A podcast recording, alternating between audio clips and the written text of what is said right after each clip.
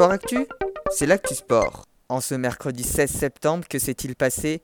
De la NBA avec le match 7 de demi-finale de conférence Ouest entre les Los Angeles Clippers et les Denver Nuggets. Après une première mi-temps serrée, les Denver Nuggets l'ont remporté 104-89 et se qualifient donc pour la finale de conférence contre les Los Angeles Lakers. En Ligue 1, cette semaine est consacrée au match en retard de la première journée. Victoire de Montpellier 2-1 face à Lyon. Ce soir, le PSG reçoit Metz. Et demain, Saint-Etienne se déplacera à Marseille. Du tennis avec le tournoi de Rome et l'entrée en liste des têtes de série. Le Slovaque Novak Djokovic s'est facilement imposé, tout comme le Russe Andrei Rublev, ainsi que la Roumaine Simona Alep chez les dames. En revanche, ça n'est pas passé pour le Suisse Stanislas Wawrinka et le Grec Stefanos Tsitsipas, respectivement éliminés par les Italiens Lorenzo Musetti et Yannick Sinner, âgés de 18 et 19 ans.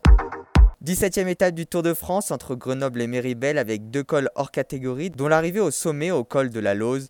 Et c'est le Colombien Miguel Angel Lopez de l'Astana qui a franchi la ligne d'arrivée en premier. Le maillot jaune Primoz Roglic est arrivé second, 15 secondes devant Tadej Pogacar, ce qui lui permet d'accroître son avance au classement général.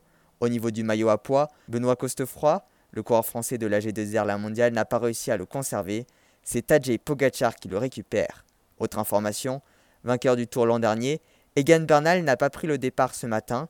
En difficulté depuis une semaine, il souffre de ses douleurs au dos liées à sa chute en août dernier lors du critérium du Dauphiné. Nouveau record de France pour Alexandra Tavernier en lancer de poids. Elle a aujourd'hui réalisé un G à 75 m 24 lors du meeting de Kladno en République tchèque. Voilà pour les actualités du jour. À demain dans Sport Actu.